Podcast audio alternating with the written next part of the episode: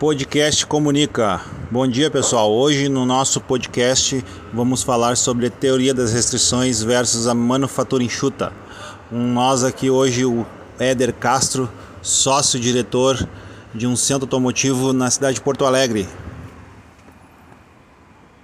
Bom dia, pessoal. Aqui é um prazer imenso poder ajudar a esclarecer algumas dúvidas aí do sistema de produção que mais se destacam aí no chão de fábrica. Espero poder estar ajudando vocês aí.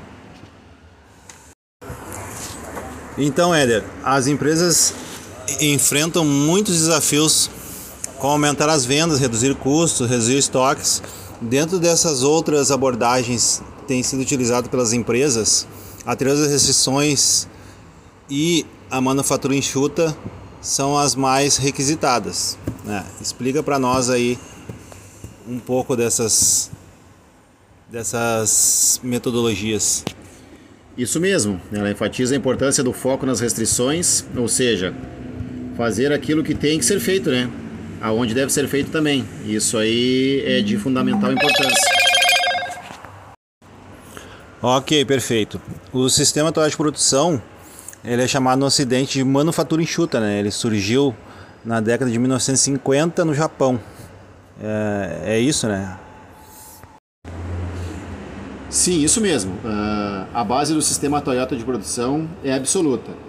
A eliminação dos desperdícios é um dos pilares mais importantes dessa abordagem e é conhecido como just in time.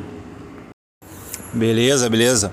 Agora eu vou fazer uma série de perguntas aí para nós esclarecer melhor uh, esse assunto aí, tá? Oi. Perfeito, vamos lá. Estou à disposição para esclarecer as, as dúvidas aí. Sim. Espero ajudar. Vamos lá então. A empresa ela utiliza a teoria das restrições em seu planejamento e como é feita a utilização? Sim, a empresa utiliza em diversos setores, como por exemplo a lavagem em dias de muito fluxo em seus finais de semana. O toque funciona muito bem aqui na empresa quando se trata de restrição no gargalo.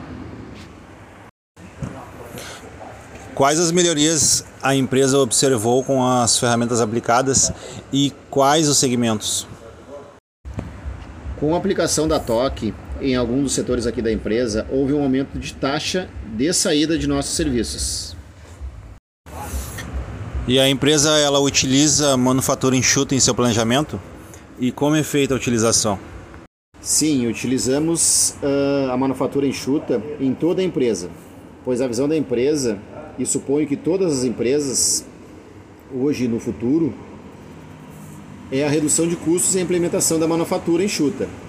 Faz com que toda empresa trabalhe em prol do melhor desempenho de cada setor, onde tudo é importante para o todo.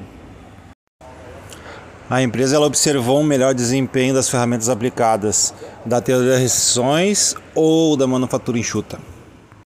As duas ferramentas são bem aceitas em determinadas situações e trazem melhor desempenho, pontuais, mas dizer que uma é melhor que a outra não pode ser dito, pois depende do cenário. Em qual segmento uma ou outra ferramenta saiu melhor?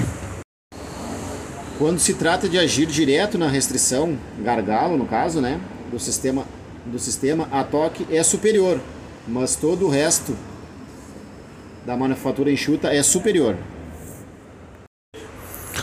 O que a empresa objetiva atingir com a aplicação dessas ferramentas em longo prazo? Uh, melhorar os índices de, de, entrega de veículos, né? reduzir o desperdício e reduzir estoques e aumentar o lucro. A empresa vem atingindo suas metas com as ferramentas aplicadas qual segmento ela observa que precisa melhoria? A empresa, depois da aplicação do toque e da manufatura enxuta, vem, vem batendo recordes, graças a Deus, e atingindo metas e estima-se um crescimento de 30% no próximo ano. E a empresa ela apresentou uma boa adesão às ferramentas aplicadas? No início da aplicação, houve resistência por parte de alguns colaboradores, mas ao longo do tempo, como oficinas e cursos, a aderência com as abordagens foram melhorando. Agora, passados dois anos de aplicação, já estão, já estão bem arraigados nos processos da empresa. Quais estratégias utilizadas pela empresa para avaliar os resultados com a utilização dessas ferramentas? Avaliação dos resultados se dá por meio de um banco de dados, onde são avaliados dados de todos os setores da empresa, como por exemplo, a taxa de entrega dos veículos, o tempo de permanência dos veículos dentro, dentre outros. As ferramentas vieram para acrescentar, para somar em um processo que já era antigo, com diversos furos, e já era hora de inovar. Hoje, a empresa que não se torna competitiva no mercado está fadada à falência. Bom, então vamos encerrar aqui nossa entrevista com o nosso amigo. Agradecer sua presença mais uma vez e por ter compartilhado seus conhecimentos conosco aqui. Grande Adilson, eu que agradeço também aí a oportunidade de estar com vocês aí, por terem me recebido para saber um pouquinho do sistema de produção que estão cada vez mais difundidos aí no mundo. Ok, beleza. Essa foi aí mais uma entrevista com o nosso amigo Éder Castro, sócio-diretor de um centro automotivo em Porto Alegre.